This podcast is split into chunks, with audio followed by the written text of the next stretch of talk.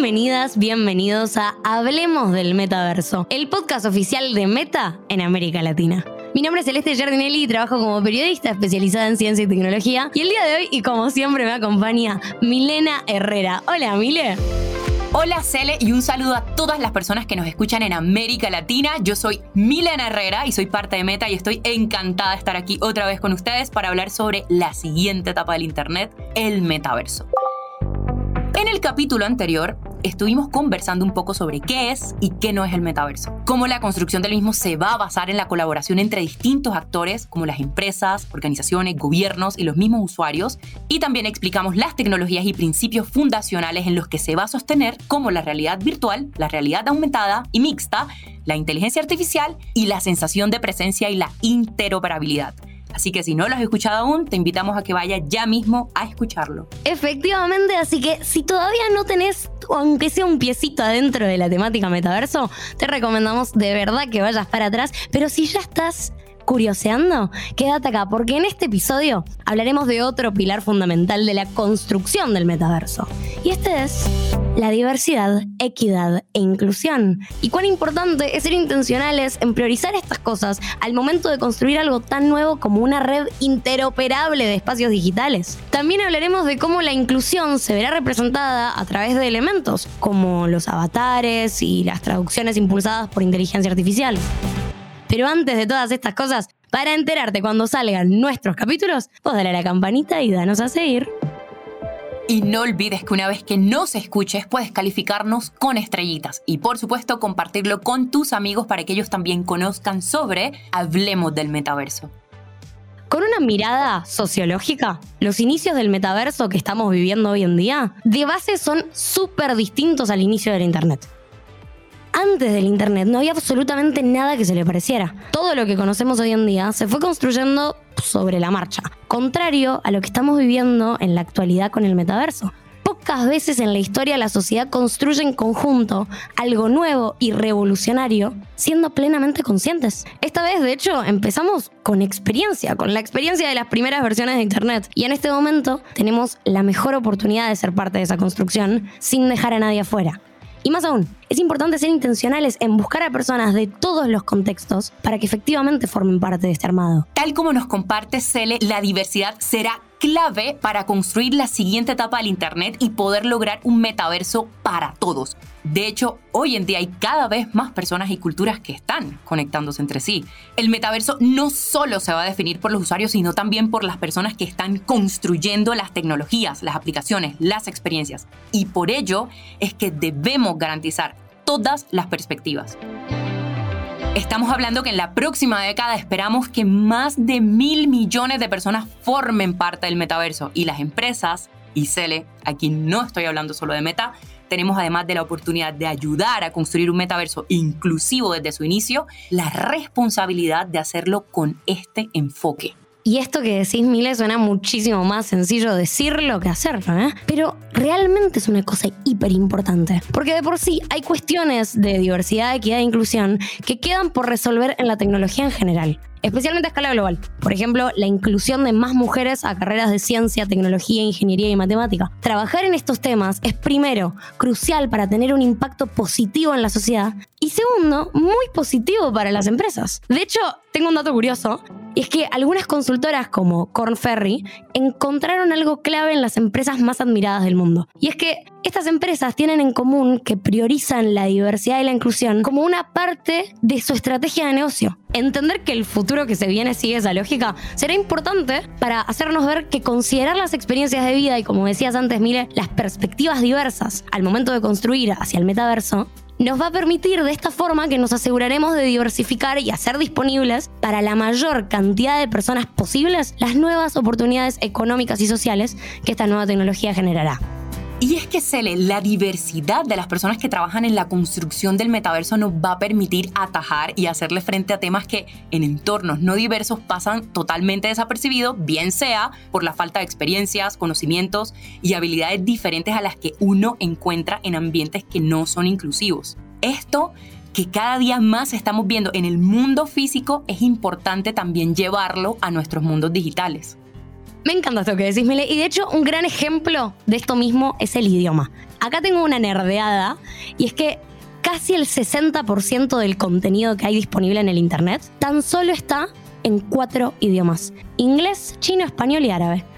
Si esperamos que en la próxima década más de mil millones de personas entren diariamente al metaverso, tenemos que empezar desde ya a trabajar en herramientas que permitan a quienes no tengan una de estas lenguas como su lengua materna o como una lengua de su entendimiento, poder acceder de todos modos a la información que hay disponible. Permitime sonar exagerada, Emilia, pero es que romper las barreras del idioma es algo crucial para que todas las personas puedan efectivamente acceder a todos los contenidos que vayan a estar disponibles. No, no, no, para nada. No es una exageración. Se le debería ser así, incluso en el mundo real.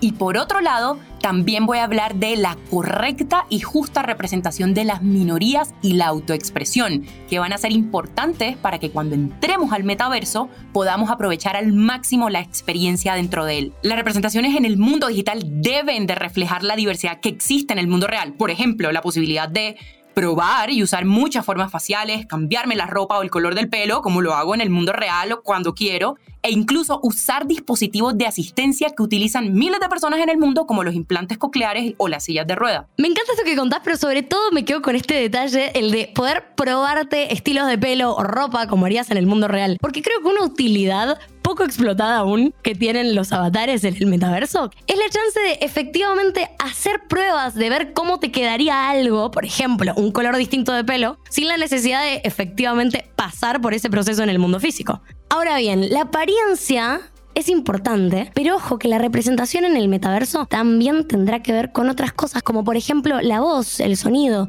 y otras formas en que nos expresamos. Y esta Cele es una gran oportunidad para darle la bienvenida a nuestra invitada de hoy desde Ciudad de México. Bienvenida Ofelia Pastrana, quien viene con alguien muy especial. Hola, soy Ofelia Pastrana, la explicatriz. Em, soy generadora de contenido en línea y vivo de las redes, muy abiertamente transgénero y bien que puedo hablar largo y tendido acerca de logros y menciones y galardones y premios, pero más bien lo que voy a decir es soy nerd de formación y internauta de la web. Hola, yo soy Beatriz Cravioto y soy directora de Ella México, el primer festival internacional para mujeres diversas y otras disidencias del género en Latinoamérica. Y pues soy amante de los temas de inclusión y de los proyectos que impactan socialmente y ambientalmente. ¿Por qué considero que sea importante incluir a la diversidad en los espacios em, digitales? O sea, yo siempre que pienso en inclusión, pienso en todas y todes, ¿no? Y en todos. Inclusión no solamente es LGBT, creo que inclusión es pues personas con discapacidad, migrantes, en fin, o sea, es una gran palabra, ¿no? Que justo eh, pues nos incluye a todos. Lo primero es nomás pensar que si no se desarrolla un espacio con la diversidad en mente. Entonces, en esencia, es un espacio de nicho. El mundo es diverso, es naturalmente diverso. La gente piensa que existía un mundo sin diversidad y que llegó alguien y que le dio como clic derecho añadir gay. Y la verdad es que siempre hemos estado en las personas de la diversidad desde hace literal milenios y ahora entonces el que se desarrollen productos que no toman en cuenta la diversidad pues es un poco como pensar en más que la inclusión en la exclusión. Mucho se habla acerca de la famosa inclusión forzada, cuando la verdad es que lo que es forzada es la exclusión. Y entonces, eh, ¿por qué es importante? Pues porque el mundo es diverso. Em, y de ahí, pues en adelante, es considerar que si tú quieres que tu producto se ocupe, pues de verdad que sí es importante el tener algo que nos represente. Justo creo que, bueno, ya lo han dicho como las estadísticas, ¿no? Creo que la comunidad, por ejemplo, LGBT, ¿no? Este, pues eh, hay algunas estadísticas que dicen que si fuéramos un país, pues seríamos como el tercero, ¿no? En, en cuanto a derrama económica. Entonces yo creo que somos un gran mercado y una gran comunidad que pues es favorable, ¿no? Para todas las empresas pues generar espacios seguros y cómodos para la comunidad, por lo que pues creo que es muy inteligente, ¿no? Añadir los pronombres, ¿no? Las identidades, pero ¿por qué importa que eh, la gente, quien también crea los productos sean personas diversas, no puedes tener una lluvia de ideas si todo el mundo trae la misma idea. Entonces es importante siempre escuchar la pluralidad de voces y de historias y de vida. Y entonces voy a dar un ejemplo muy simple. Imagínate que una empresa de tecnología solamente contrate a personas mexicanas y de repente les digan, te voy a pedir que desarrolles un software de contabilidad para Argentina. Nunca han ido a Argentina ¿cómo quieres que desarrollen un producto que funcione en Argentina si nunca han estado allá? En México tú puedes ir al súper a comprar piñas y si a ti te da una piña en el súper en Argentina es otra cosa, porque no tenemos esto tan claro cuando se trata del tema de eh, productos que incluyen a mujeres. Si te dijera la cantidad de software que me pide mi género para registrarme y luego igual me dice bienvenido Ofelia, hasta rabiada acerca de que me emociona de las herramientas digitales del futuro y el metaverso diverso. Pues sí, sí es verdad que cada vez hay más presencia de la diversidad, pero también el hecho de que se vuelva algo eh, más accesible en cuanto a que más gente se pueda conectar. Entonces permite que te puedas hablar con más personas. Hay gente que a lo mejor solo puede expresar su identidad con realidad en espacios como el metaverso. Hay gente que de verdad que en su trabajo nadie sabe, en su casa nadie sabe. Eh, pues sí, como lo comentaba Ofelia, creo que de las cosas que más eh, me hacen feliz es justo, ¿no? Que hay muchas personas, creo que es el único espacio que tienen para convivir y para conocer a otras personas de la diversidad, ¿no? Eso ayuda mucho, yo creo, eh, para temas pues fuertes donde hay personas que al sentirse tan excluidas, pues no sé, llegan a casos como hasta de suicidio, ¿no? Entonces creo que es muy importante el hecho de que exista un espacio donde se pueda convivir con tu comunidad.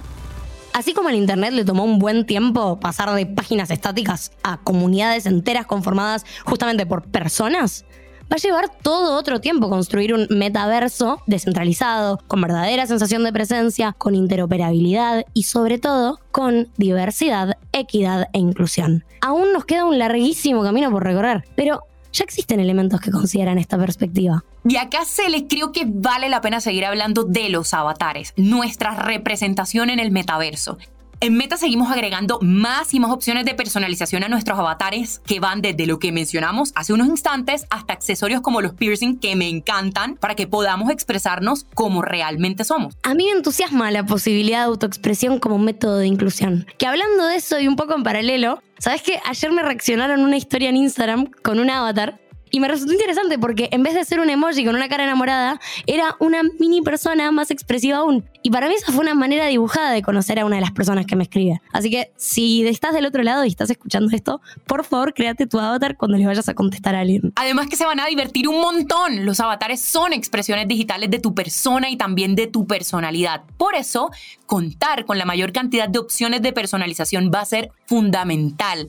Eso le va a dar a las personas de todos los géneros, identidades y orígenes la oportunidad de expresarse de nuevas formas, verse ahí representadas y también Cele va a permitir que se formen nuevos tipos de interacciones y comunidades en línea. Y en otra de las posibilidades que tiene la tecnología para poder ser intencionales en la inclusión de otras personas en el metaverso, algunos de los proyectos que personalmente más me entusiasman son los de traducción instantánea. Es una realidad, así como recién mencionábamos que la mayoría del contenido disponible en Internet está solo en cuatro idiomas principales, casi el 80% de los usuarios de Internet en el mundo entero acceden a la web en 10 idiomas, que son inglés, chino, español, árabe, empatados indonesio y malayo, portugués, francés, japonés, ruso y alemán. Y si quienes hablamos español, que es uno de los idiomas predominantes en Internet, podemos a veces experimentar una cierta escasez de contenidos en nuestro propio idioma, imagínate a personas que hablan idiomas como Luganda o Guaraní u otros de mucha menor o casi nula representación. Mile, quiero que me cuentes más, pero yo sé que desde Meta están trabajando hace rato en esta inteligencia artificial No Language Left Behind, que en español se traduce a ningún idioma se queda atrás.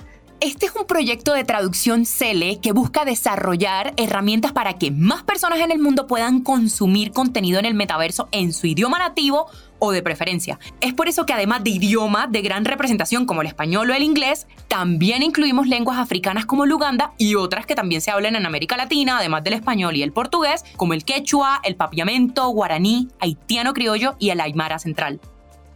Y es muy diferente, ¿eh? porque las herramientas de traducción actuales suelen utilizar al inglés como un intermediario al traducir entre dos idiomas diferentes.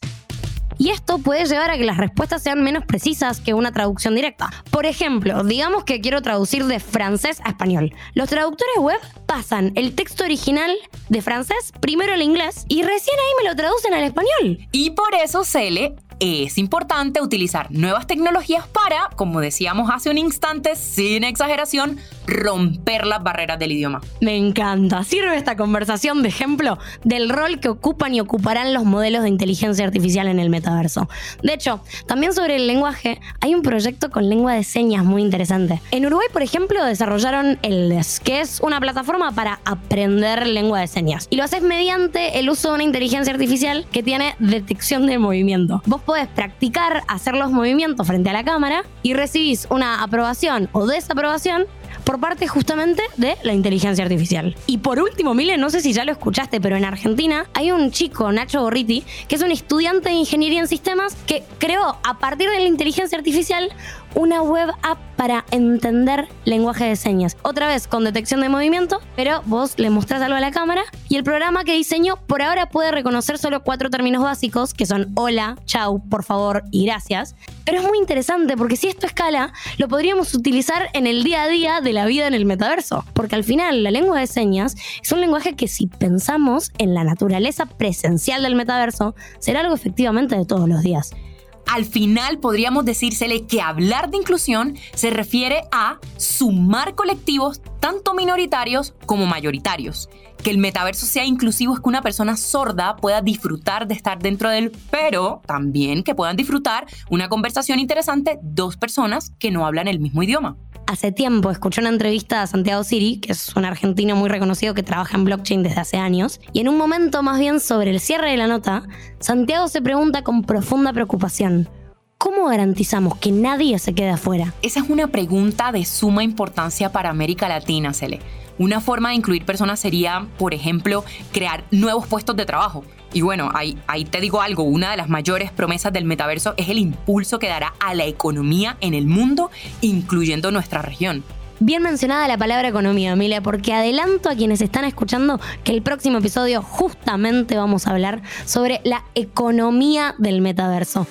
Así que si estás escuchando esto, activa la campanita si todavía no lo hiciste.